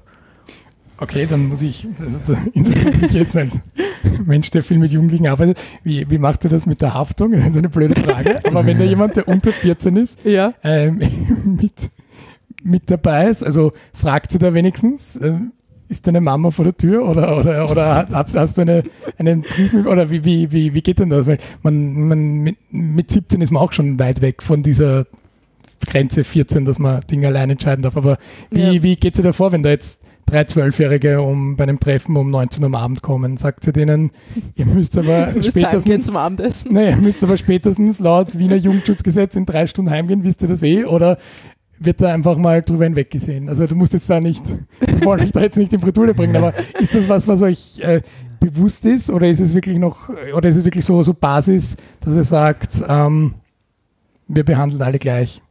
Es ist schon die Basis, wir behandeln alle gleich, mhm. natürlich ist es das. Und es, komme, es kommt immer darauf an, welche Aufgaben die dann übernehmen. Die, die halt noch sehr jung sind. Wenn die jetzt die ganze Organisation vom Streik übernehmen wollen, dann ist das mhm. vielleicht ein bisschen kritisch. Wenn die jetzt Ordner, also so ein Wächter sozusagen beim Streik sein wollen, mhm. dann es wird auch nicht ganz so funktionieren. Aber wir haben zum Beispiel, also ich bin ähm, Koordinatorin im Fotografie-Team mhm. und da haben wir einen dabei, ich weiß jetzt gar nicht, wie alt er ist, aber er ist ziemlich jung. Also er ist auf jeden Fall unter 14. Okay. Und der macht super Fotos und deswegen mhm. ist er dabei. Okay. Ganz spannende, ähm, ganz spannender Ausschnitt aus, der, aus dem Gespräch eigentlich. Mhm. Was, was da bei mir gleich kommt, einerseits, was da jetzt doch irgendwie ganz, ganz deutlich herauskommt aus dem Ausschnitt, ist dieser, dieser Punkt der, der Grassroots-Bewegung, das ist der Graswurzelbewegung, wo halt wirklich einfach jeder kommen darf, kommen kann, eine Aufgabe kriegt und, und eingebunden wird. Und solche Fragestellungen wie Jugendschutzgesetz und so, da sind wir dann schon sehr im Management. Mhm. Das sind dann eigentlich schon, schon Prozessfragen, die, die sich in dem Moment gar nicht gestellt werden. Und das Zweite, was, woran ich mich da jetzt erinnert habe, ist, wie schwer beeindruckt ich von der Franziska war, ja. die ja zu dem Zeitpunkt erst 17 war. Uh, und ich mich dann gefragt habe, wo war ich eigentlich mit 17? Ja, und welche, auf welche Qualität äh, wäre ein Interview gewesen, das ich mit 17 gegeben hätte? Vor allem, sie, sie war bei uns, was, ich glaube, einen Tag nach ihrer Maturaprüfung oder so, sowas, sowas. Also total spannend und äh, das zeigt aber so sehr diesen ähm, Graswurzelcharakter von Fridays for Future, weil ich ganz formell und professionell eine Anfrage gestellt habe an die offizielle Sprecherin, die ich halt über drei Ecken kenne und so weiter. Und dann sagen sie, ja, die Franziska hat Lust, die kommt zu euch. Und dann hat sie über eine Stunde lang uns Auskunft gegeben, aber vor allem noch viel mehr diese Begeisterung mhm. rübergebracht. Und ich glaube, das ist schon so ein bisschen ein, jetzt nicht unbedingt unsere Folge, aber generell das alles ein, ein zeithistorisches Dokument. Weil wenn man da in mhm. 10 oder in 30 Jahren zurückblickt, dann war das schon ein, ein Movement, so wie wir jetzt auf die 68er-Bewegung zurückdenken. Da bin ich mir ziemlich sicher. Absolut, ja, ja. Weil aus dem Nichts sind die, die, die Leute gekommen, haben sich für das Thema eingesetzt und so wie wir jetzt, jetzt erlebt haben, dass Greta Thunberg Times Person of the Year und in ganz vielen anderen Zeitschriften und Jahresrückblicken mhm. natürlich auch. Ähm, ja, im Moment schaut sich das um diese eine Person. Ich glaube aber nicht, dass das bleiben wird, dass Greta Thunberg da jetzt da ist, an die wir uns in 30 Jahren zurückdenken. Also sie wird sicher eine to tolle Karriere machen und so weiter, wir werden sie für viel anderes äh, noch kennenlernen. Aber ich glaube, dass diese Bewegung, die da entstanden mhm. ist, durch diesen Funken, der übergesprungen ist, dass das wirklich was sein wird, wo wir uns noch lange daran erinnern werden. Ja, ich bin überzeugt davon, dass wir uns auch an die Greta relativ lange erinnern werden und dass die als, als eine der Schlüsselpositionen in der Geschichte doch, doch bleiben wird. Ich glaube schon, dass der Name auch in 30 Jahren noch, noch eine Präsenz haben wird, aber natürlich immer in Verbindung mit, mit genau. Fridays for Future und das wird stehen für eine ganze Generation. Und das finde ich, ich bin ja fast ein bisschen neidisch, weil was mich bewegt hat und fasziniert hat und womit ich mich beschäftigt habe in diesem Alter, das waren äh, Herr der Ringe und Star Wars und solche Fantasy-Geschichten, weil auch zumindest für mich gefühlt diese, diese Bewegung nicht da war. Ich, ich wäre durchaus empfänglich für sowas gewesen, aber es war dieser, dieser Moment, dieser Funke, ähm, das war halt, uns ging es einfach viel zu gut. Es gab irgendwie dieses, diese Awareness nicht für solche Probleme. Äh, und das ist halt schon total spannend jetzt, wie diese, wie diese Generation ähm, da so auf die, auf die äh, auf die Straße geht. Und ich war, ähm, wann war es, im November, mhm. war, die, war die Klimademo. Äh, da habe ich die Franziska auf einem der, der Wegen fahren ah, sehen und, und die Menge anheizen. Und das ist dann schon irgendwie, also da, haben wir jemanden ähm, als, als Beispiel und, und beispielhaft für eine ganze Generation, die hat einen Purpose jetzt ja. und, und die brennt jetzt für ein Ding und die machen tatsächlich einen, einen Unterschied. Da sind wir wieder beim Impact. Unglaublich. Also da, da also, kommt wirklich was raus und das, ist, das fasziniert mich zutiefst. Also der, der Plan, so wie jetzt die EU-Kommission angelobt wurde für die nächsten fünf Jahre, der hätte ganz anders ausgesehen ohne Fridays for Future.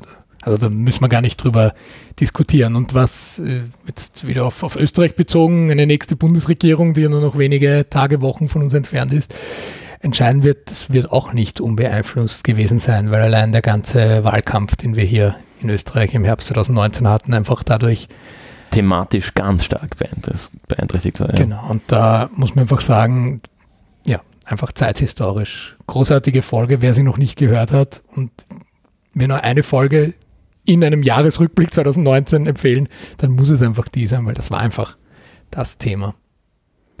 Und dann kommen wir zu einer tatsächlich geplanten Folge, das war die Folge 8. Das Thema hatten wir wirklich schon ganz lang auf der Agenda, Bereichswechsel innerhalb des dritten Sektors.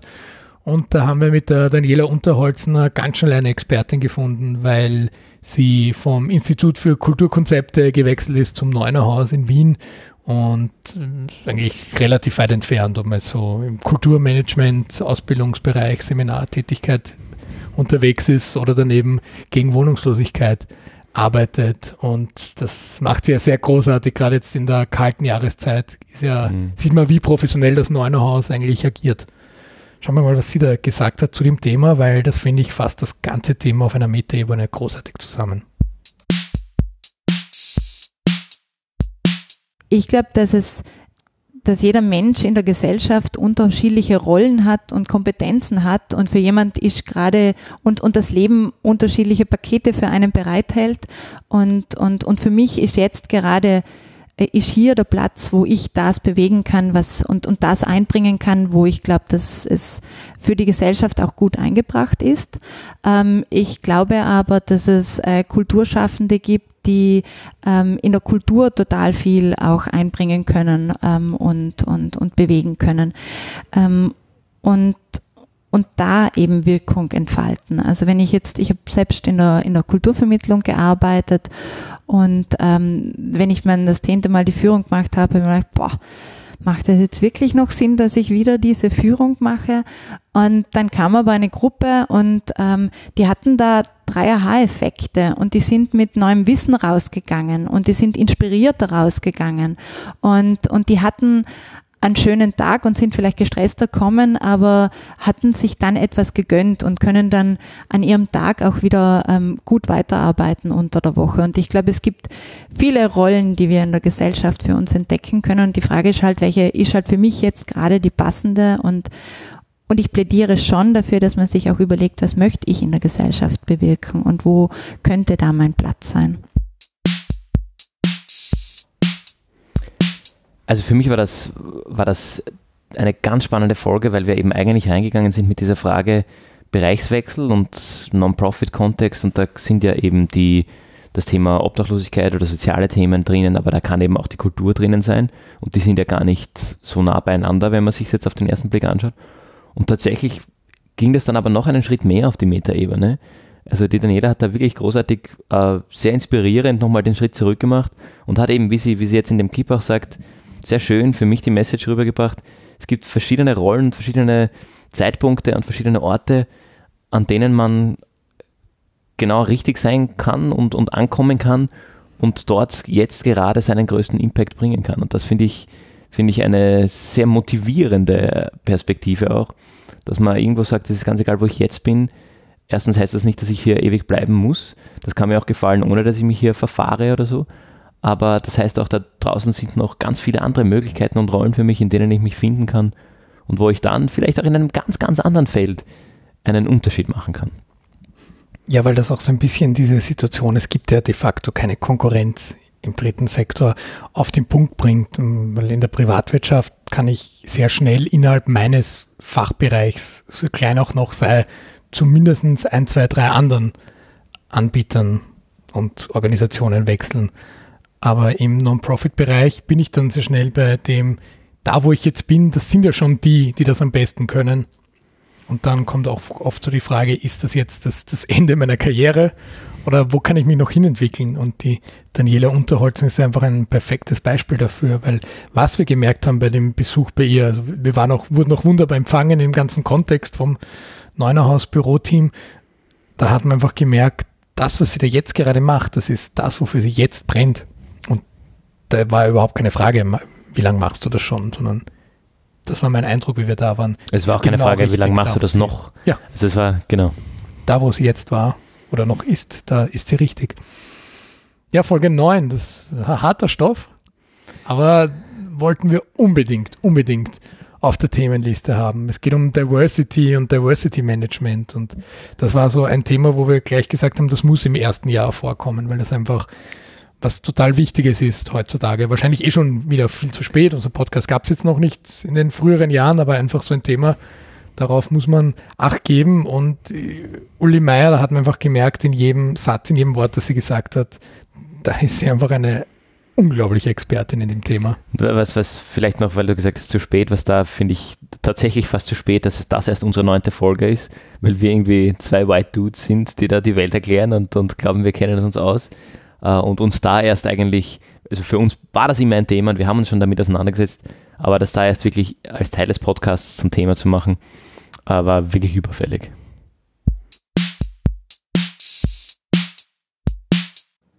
Und ich denke mal, es geht ja nicht darum, irgendwie diese Diskriminierungsmerkmale zu addieren. Also jetzt kommen das die Frauen, dann kommen die, dann kommen die, mhm. dann ab, ich arbeite mich so ab. Mhm. Ja, so ja.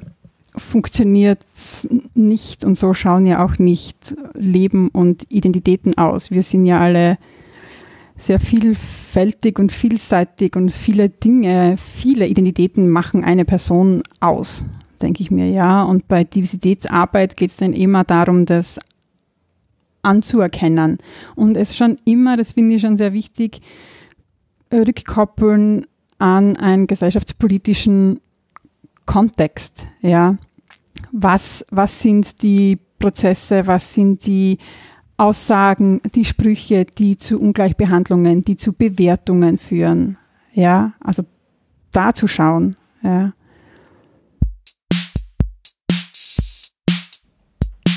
Das klang jetzt fast so, als ob wir die Uli am Ende gebeten hätten, nochmal den Podcast in einer Minute zusammenzufassen. Also finde ich eine großartige Management-Summary von dem ganzen Thema. Aber nichtsdestotrotz, wenn man sich irgendwie für das Thema interessiert, zahlt sich das schon aus, die, die ganze Folge anzuhören, weil sie, ja, wie schon vorher gesagt, sie da wirklich sich einfach nicht nur unglaublich gut auskennt, sondern das auch einfach ihr Herzensthema ist. Weil man auch ein bisschen sieht, wie, wie schnell man sich mit dem Thema auch wirklich schwer tun kann, einfach. Ähm, und dann doch die, die Antwort ganz schnell eine relativ einfache ist, nämlich die, die sie jetzt gerade gebracht hat. Also dass, dass wenn man sich da ver, verirrt in verschiedenen Dimensionen und, und, und Ebenen dieser, dieser Diversity-Fragestellung, ist eigentlich die Antwort, zu der man zurückkommen kann, immer eben wie, wie die, wie die Uli da gesagt hat, die diese. Also ich ja. kann jetzt gar nicht so, so schön wiedergeben, wie sie es da gesagt hat. Kann man gar nicht viel ergänzen. Würde ich einfach sagen, gehen wir gleich zur zehnten Folge, die wir ganz zu Beginn heute schon angesprochen haben. Das war nämlich die Folge Soziale Innovation. Und wir sind eigentlich reingegangen mit dem Ziel, ein bisschen mehr über Digitalisierung im Gemeinwohlbereich herauszufinden, aber haben dann im Laufe des Gesprächs gemerkt, und der Clip thematisiert genau das, dass ähm, das Thema ähm, gar nicht so ähm, eng zusammenhängen muss, ähm, wie wir dachten, beziehungsweise soziale Innovation eigentlich das noch viel interessantere ist. Hören wir es uns mal an. Wir haben ein bisschen diskutiert im Voraus, wie wir diese Folge heute nennen. Ich bin gespannt, wie wir sie dann nennen werden. äh, weil ja Digitalisierung an sich eigentlich fast zu groß ist, um daraus mhm. eine, ein einzelnes Thema zu machen und das als Thema so zu thematisieren. Ja, wobei ich äh, finde jetzt umgekehrt interessant. Ähm, was schätzt du im Prozent? Wie viel ist, macht Digitalisierung bei sozialer Innovation aus im Jahr 2019 oder 2020? Im also, Prozent. Naja, sind es naja, sind's 100 Prozent, frage ich jetzt ganz naiv, oder ist es so, naja, klar schreibt jeder in den Förderantrag rein, die Innovation kommt durch die Digitalisierung, aber in Wirklichkeit gibt es ganz Ich glaube, du kannst es nicht verallgemeinern und es, ist, es kommt auch immer ganz stark drauf an, wo, woher die soziale Innovation sozusagen kommt. Also jetzt ist, ähm, ich bin in einigen Wettbewerben, die aber tendenziell frühphasig sind, involviert und da ähm, merkst du schon, dass wenn, wenn du einen Social Impact Award anschaust, der ähm, ganz stark ähm, sich an, an junge äh, Personen, Studierende und junge Personen richtet, dass da das digitale Thema in den letzten Jahren einfach doch stärker geworden ist. Das ist klar vom, vom Umfeld und von, ähm, äh, von den normalen Handlungsweisen äh, oder von der normalen Umgebung ähm, der Studierenden und der Einreichenden ähm, geprägt. Wenn du andere Wettbewerbe hernimmst, die vielleicht offener sind und die vielleicht nochmal stärker, also nochmal stärker Leute anziehen aus dem Sozial, der sozialen Arbeit, ähm, Sozialarbeiter, die einreichen, die sind dann tendenziell immer gesprochen weiter weg von, von digitalen Lösungen. Also Digitalisierung ist ja im Endeffekt auch nur ein Mittel zum Zweck.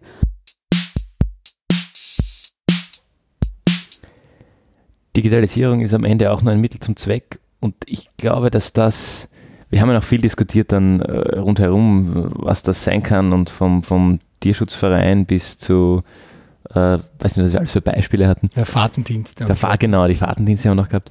Äh, aber ich glaube, dass das vielleicht auch ein bisschen eine Erkenntnis von uns war während dieser Folge, dass natürlich das Thema Digitalisierung als solches kein, kein Thema ist, das man so isolieren kann. Und wenn ich das jetzt umbreche auf, auf die Erfahrung, die ich mit Impact Innovation Projekteinreichungen gehabt habe in, im letzten halben Jahr, die alle oder fast alle ein gesellschaftliches oder soziales Thema oder Problem, eigentlich ein Problem äh, thematisieren und lösen wollen, ja. dann kommt die Digitalisierung oder digitale Tools kommen da erst als Werkzeug rein. Die sind per se keine Innovation mehr. Also das, das kommt dann immer darauf an, bestenfalls wie kombiniere ich die neu oder aber einfach, wie löse ich dieses Problem mit eigentlich bestehenden äh, Tools. Und ich glaube, dass, dass wir deshalb auch sehr stark uns dann noch mehr auf die, auf die soziale Innovation fokussiert haben, glaube aber trotzdem, dass da noch ganz, ganz viel drinnen ist. Also ich glaube, die Folge war sehr spannend, aber da, da haben wir eigentlich mehr Fragen aufgemacht als beantwortet. Ja, wir haben, wir haben da auch viel Brainstorming und so weiter betrieben in dieser Folge. Also das war wirklich Geplauder im, im besten Sinne, jetzt aber gar nicht negativ gemeint, sondern mhm. rund um das Thema soziale Innovation, da, da, da gibt es einfach nicht, auch wenn natürlich Niki Draxler am Ende auch ein Lehrbuch tatsächlich empfohlen hat. Ähm, aber es gibt einfach nicht diese eine Wahrheit, sondern du kannst ja nicht sagen, das ist jetzt gerade soziale Innovation, weil es kommt auch immer auf den, den Umfeld drauf an. Und das ist, glaube ich, was, wo die Folge für mich auch während der Aufnahme einfach sehr beflügelnd war, einfach zu sagen, da steckt so viel drinnen in dem Thema, das kann man unendlich lange erforschen. Mhm. Und vielleicht ein bisschen ein Kickoff war ins, ins letzte Viertel des Jahres, wo wir eigentlich ganz offen in diese Gespräche reingegangen sind, ohne bei, bei jedem dieser drei Folgen, ohne wirklich eine Idee zu haben, was da rauskommt oder was wir da raus haben wollen. Also das war schon irgendwie ein bisschen ein, ein, ein Thema und ein Opener, aber ich würde sagen, bei allen dreien war eigentlich ein bisschen die, die Überschrift dann oder der Folgenname oder auch wirklich die, die, der Inhalt der Diskussion dann nicht ganz, nicht ganz klar vorgegeben von uns oder, oder haben wir es nicht genau überlegt. Äh, und das hat dann auch sehr gelungen, finde ich, zu eben diesem Geplauder geführt.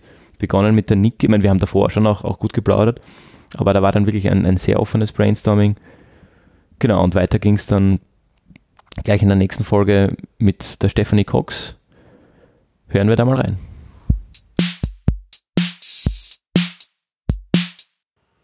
Es ist tatsächlich so, dass ich glaube, dass man die besten, nicht nur Leistungen bringen kann, also es geht ja nicht um Leistung, sondern dass man am, besten, am meisten Impact haben kann, man sagt im Englischen so schön, if you can shine. Und da geht es nicht um Scheinwerferlicht, sondern wenn wirklich deine Fähigkeiten am besten einbringen kannst. Und mein, meine Devise äh, lautet meine, obwohl die Welt besser hinterlassen, als ich sie vorgefunden habe. Das ist so etwas, was mich halt extrem antreibt, wo ich sage, okay, wie kann ich eigentlich diese Welt besser hinterlassen? Und, ähm, und da habe ich mir sehr oft die Frage gestellt in den letzten zwei Jahren, habe ich wirklich den größten Hebel, den ich haben kann im Moment? Mit 28, 29, mit 30 kann ich an einem anderen Ort mehr bewegen. Und da geht's mir, also ich bin kein Mensch, der jetzt irgendwie getrieben ist von Titeln, von Prestige oder so, weil ich finde, das sind halt keine nachhaltigen Dinge, das sind halt sehr kurzweilig. Da kannst du dich vielleicht ein paar Minuten leibend finden, aber dann im Endeffekt, ja, wir gehen alle aufs Klo und wir trinken, also wir kochen alle mit heißem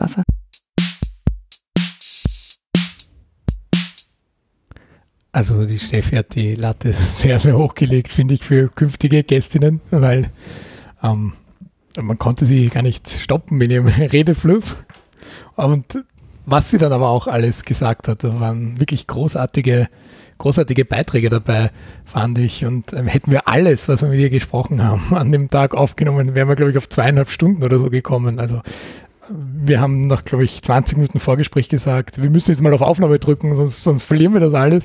Und als wir dann fertig waren, noch immer weiter aufgenommen und äh, stellenweise war es dann noch so, dass sie nachfolgende Termine auch verschoben hat und so weiter, weil das einfach, ich glaube, für uns alle drei ein wirklich großartig befruchtigendes Gespräch war.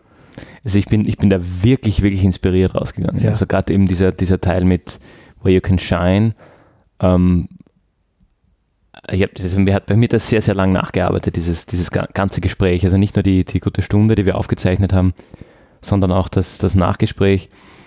Und also ich, ich fand es ich fand's ein Stück weit vielleicht ein bisschen deprimierend, dass eine Person wie die Steffi nach zwei Jahren sagt, zweieinhalb Jahren sagt, sie geht nicht mehr in die Politik, sie lässt mhm. die Politik jetzt, weil eben You Can Shine, das kann man woanders stärker. Ähm, also auf einer, auf einer Systemsicht eigentlich bedenklich, mhm. aber auf einer Persönlichkeitsebene wirklich wahnsinnig spannend. Also ich habe da, ich da ganz viel mitgenommen. Ich habe auch, ich glaube, das ist die einzige Folge, die ich in den, in den Wochen danach mindestens dreimal selber gehört habe. Und, und da ist mir dann doch eben immer noch mehr eingefallen, was wir auch danach gesprochen haben. Also wirklich, wirklich spannend. Ich bin sehr gespannt, was, was da als nächstes kommt. Ja, wir, wir können nur hoffen, dass die, die Steffi sich wirklich bestmöglich, wie sie sagt, einbringen wird ja, ja. In, in die Welt, um sie besser zu hinterlassen, als sie sie vorgefunden hat. Also das war wirklich, mm, ja, wie du schon gesagt hast, eine total bereichernde Begegnung mit ihr und einfach auch großartig, dass sie sich da so, ähm, so sehr bereit erklärt hat, da Teil dieses Podcasts zu werden. Also das war wirklich, ja, wie ich schon gesagt habe, legt die Latte sehr hoch für äh, kommende Gästinnen, wenn ihr das jetzt hört, bevor wir uns mit euch treffen, natürlich ist es nicht so gemeint.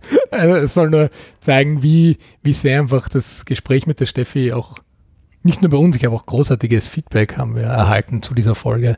Mhm. Einfach da inspirierend war. Also ich habe dann teilweise auch gehört, was ich auch cool fand, bei einem Podcast, wie du schon gesagt hast, von Two Male White Dudes, wo dann aber zurückkam, das war jetzt, diese Folge war das, was ich als junge Frau, Anfang 20, hören wollte, um jetzt einfach inspiriert in ein neues Jahr zu starten. Das war ein großartiges Feedback. Ja. Also vielen Dank auch für dieses Feedback. Und wir bleiben natürlich dran, auch ganz andere Sichtweisen da reinzubringen, die einfach, wenn du in diesem Bereich tätig bist, dich dann ja, beflügeln. Und damit sind wir schon, wow, was für eine Überleitung. Ja, damit sind wir schon bei unserem letzten Clip, bei dem beflügelndsten Clip des Jahres.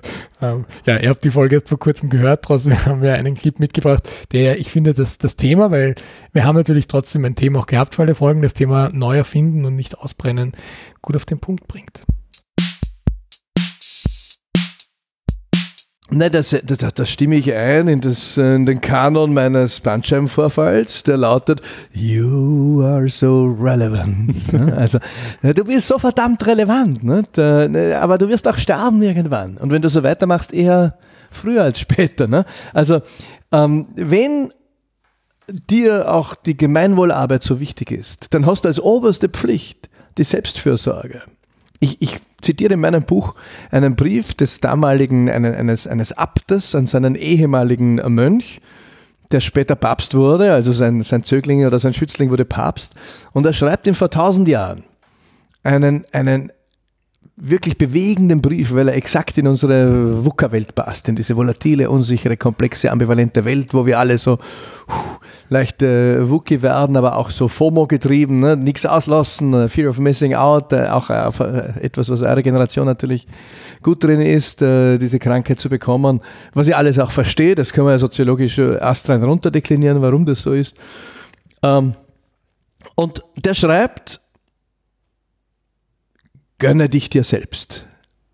Und dann schreibt er eben, ja, und ich weiß, der Papst hat viel zu tun, gell, und, und du musst alles äh, regeln und angreifen und du musst überall eingreifen. Und das ist auch wichtig und, und, und du hast äh, keine Zeit mehr zu dir selbst zu kommen. Und das ist, äh, das ist eine quasi eine nach katholischen Maßstäben eine Verfehlungssünde.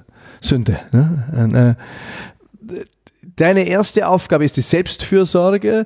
Nur dann wirst du nachhaltig imstande sein, für andere zu sorgen. Deswegen, weil, weil immer so ein bisschen der Neoliberalismusvorwurf im Raum war äh, gegenüber äh, mir oder Mitstreiterinnen und Mitstreitern, das habe ich immer für Bullshit empfunden. Ne? Weil, weil, ich, äh, äh weil wir gesagt haben, man, man soll das Leben selbst in die Hand nehmen. Freiheit des Individuums und so weiter. Nein, ich glaube, dass wer eben seine eigene Freiheit tragen kann, in Verantwortung, bei dem wächst, und der Mensch ist ein soziales Wesen, bei dem wächst auch der Wunsch, äh, für das Gemeinwesen mit Verantwortung zu übernehmen. Umgekehrt, wenn ich nicht mal mein eigenes Haus bestellen kann, was will ich denn in der Gemeinde mitmischen? Ja, also die Selbstfürsorge ist die oberste Pflicht.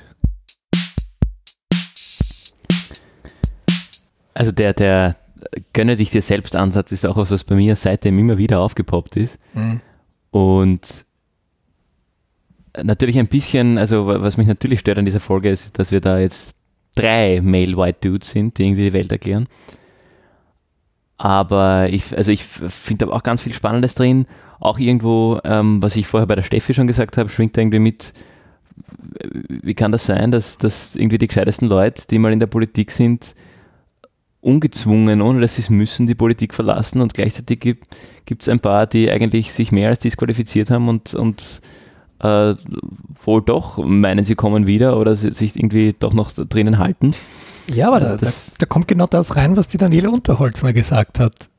Es gibt die gewisse Zeit mhm. im, im Leben, wo, wo du woanders besser gebraucht wirst.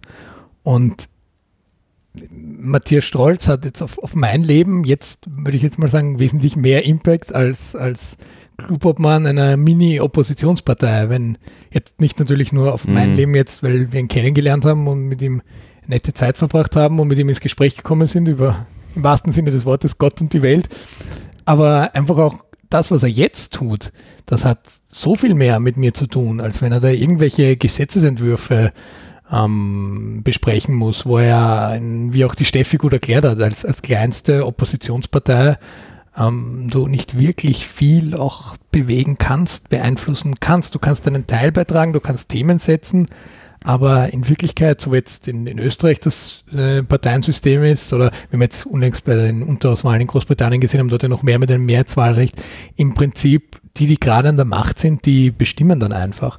Und das ist eben das Großartige an dem dritten Sektor, an der Gemeinwohlarbeit, was ich jetzt, um den Bogen zum, zum ganzen Jahr zu schließen, einfach mhm. dieses Jahr natürlich durch den Podcast noch viel mehr mitbekommen habe, meine persönliche Überzeugung, aber auch mhm. einfach viel mehr gestiegen ist, in dem ich, ich, ich schaue da nicht mit, mit Neid auf, auf irgendwelche Gehälter in der Privatwirtschaft. Es, es geht um das und da sagt der Matthias natürlich ganz schön, das ist vielleicht auch unsere Generation, aber da geht es einfach um das, den, den Impact zu haben und wie die Steffi sagt, die Welt besser zu hinterlassen, als man sie vorgefunden hat. Und das ist einfach der großartigste Antrieb, den du haben kannst, finde ich. Mhm. Ich finde jetzt auch, auch mit dem Blick irgendwie den, den Rückblick aufs letzte Jahr, wir haben irgendwie angefangen sehr stark aus der Lehrbuchmanagement-Richtung ja. und, und, haben Theorien und Modelle runtergebetet ähm, oder diskutiert und sind jetzt dann doch zum Schluss ganz, ganz stark. Und da, da war auch am Anfang war, war, immer wieder die Erkenntnis, es kommt ja auf den Menschen an. Ja. Und es kommt auf die Menschen an, die da drinnen sind und äh, die Menschen darf man nicht vergessen im Change Management und, und im Grunde ähm, spielt eben der Mensch und die, die Einzelperson eine ganz, ganz wichtige Rolle. Äh, und gegen Ende ist das dann irgendwie, ist es auch thematisch, vor allem eben mit diesen letzten beiden Folgen ganz stark auf, auf den einzelnen Menschen eingegangen. Und das, das waren auch äh, für mich persönlich Themen, wo ich, oder Folgen, wo ich, wo ich ganz viel mitnehmen konnte. Für mich jetzt kontextunabhängig eben in dieser, dieser äh, wo kann ich scheinen und, und wann gönne ich mich mir selber, auch im Sinne meiner Mission und meiner Rolle und, und meines Impacts. Also das ähm, war so nicht dezidiert geplant, ist aber, finde ich, ein schöner Bogen, der, den wir da übers Jahr spannen konnten. Richtig, und wenn es 2020 nur mindestens so spannend weitergeht, wie 2019 mit Gemeinwohlgeplauder begonnen hat, ja, dann freue ich mich schon sehr auf das, was noch vor uns liegt. Ich mich auch. In diesem Sinne kommen wir zu den Empfehlungen. Zu den Empfehlungen im Kickoff des, des, am Kickoff des nächsten Jahres. Genau. Ähm, wie ist das mit den Empfehlungen, bevor ich jetzt ganz konkret empfehle? Ähm, wie, wie, wie machen wir das mit Empfehlungen? Ne, wir nehmen jedes, jedes Mal äh, Empfehlungen mit, die wir unseren Zuhörern und Zuhörerinnen mitgeben wollen. Teilweise zum Thema der Folge passend, teilweise nicht.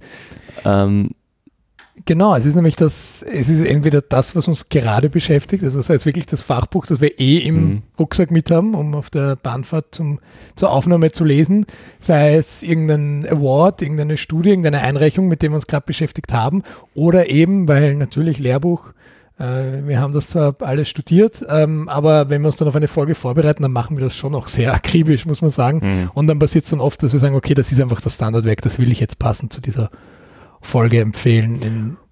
genau, und auch gewisse Folgen, Folgen am Horizont planend gehen wir auch mit ein bisschen offenen, anders offenen Augen durch die Welt. Äh, und da habe ich schon das eine oder andere Buch oder, oder den einen oder anderen Bericht, den ich dann empfohlen habe, mitgenommen, äh, weil man dann irgendwie doch, wenn man sagt, man plant eine Folge zu Hausnummer Digitalisierung, dann hört man irgendwie im, im Sozialsektor, hört man irgendwie ein bisschen, bisschen offener hin, wenn, wenn solche Kontexte kommen. Mhm. Bericht ist ein gutes Stichwort für meine Empfehlung. Und zwar empfehle ich den Global Impact Report 2019, herausgegeben vom Social Impact Award Team. Um, sind äh, 15 Seiten PDF auf Englisch, die ähm, einerseits zusammenfassen natürlich, was macht der Social Impact Award. Das ähm, ist jetzt ähm, interessant, wenn man Interesse daran hat. Aber was ich an diesem Bericht so interessant finde, sind zum Beispiel, wird zusammengefasst, die äh, Impact Field Awareness. Was waren so die Top 6 Impact Fields in 2019 und da sieht man eben ähm, die Themen, die im, im Vorjahr zwar total interessant waren, aber das ist natürlich weiterführend auch das, was im nächsten Jahr interessant bleibt. Das heißt, gerade wenn ich mich jetzt mit dem Bereich Innovation befasse oder mir überlege, in welche Richtung könnten wir unsere Mission noch ausweiten, dann finde ich, gibt dieser Report einfach ganz großartig einen, einen Überblick einfach darüber, was ist so gerade aktuell, wo soll ich hingehen, werde ich verlinken. Ich empfehle auch Seite 9, wenn sich irgendjemand dafür interessiert, mit welchen Menschen ich so zusammenarbeite. Ähm, das sind so die, da ist da unter anderem Peter Wander drauf, der auch im Social Impact Award den gegründet hat und eine, eine wichtige Rolle spielt, den wir womöglich auch früher oder später zu diesem Podcast einladen werden. Genau, das ist insofern ein interessanter Bericht, weil es jetzt äh, zehn Jahre von diesem Social Impact Award war und Peter Wander da einfach da als Gründer äh, zurückblickt mit einem großartigen Geburtstagstortenfoto auch drauf. Also das noch dazu zu dem Bericht, ich finde ihn grafisch total großartig gestaltet. Also mindestens dafür, wenn ihr Inspiration für eure nächsten Druckwerke wollt, zahlt es sich schon aus. Gut, dann kommen wir zu meiner Empfehlung. Ich habe mir gedacht, wirklich eine Empfehlung als solche nehme ich diesmal nicht mit, mhm. im, im Sinne von Neujahrsvorsätzen, äh, eher einen Call to Action. Mhm. Und zwar möchte ich alle Zuhörer und Zuhörerinnen dazu aufrufen, Ihren Lieblingspodcast oder auch Ihre Lieblingspodcasts auf den jeweiligen Plattformen ähm, mit am besten den vollen fünf oder ich meistens sind es fünf mit den, mit den Maximalsternen zu bewerten, um den jeweiligen Podcastern und Podcasterinnen auch das Feedback zu geben. Natürlich freuen wir uns, wenn ihr das bei uns macht, ähm, ganz, ganz von dabei. Und wenn ihr uns gerade schon hört, habt ihr sie offen, dann kann man auch ja. die fünf Sterne geben. Aber ich denke da tatsächlich nicht nur an uns, sondern auch viel größer gerne, gerne Feedback geben, weil man, der Greg hat es ein paar Mal heute angesprochen, das Feedback, das wir so bekommen und das bekommt man dann irgendwie in, in, in Einzelgesprächen natürlich von Leuten aus dem Umfeld, aber man freut sich auch ganz besonders, wenn man irgendwie Feedback kriegt von Leuten, die man eigentlich noch nicht kennt, die, wo, wo dann eben der Impact irgendwie ankommt. Und beim Thema Impact einfach, es sorgt für mehr Sichtbarkeit und dann in der Folge natürlich auch für mehr Impact. Es geht einfach um, um alles, was, was, im dritten Sektor ist. Je mehr, man, je mehr Menschen man erreicht, umso mehr Impact kann man natürlich umso effizienter dann auch haben. In diesem Sinne freuen wir uns auf den Impact 2020, hoffen, dass wir Impact haben werden. Es wird zumindest auf uns beide einen Impact haben, die Leute, Ganz mit denen sicher. wir uns unterhalten und die Themen, mit denen wir uns beschäftigen. Genau. Danke fürs Dabeisein 2019 und danke fürs Dabeibleiben 2020. Wir hören uns.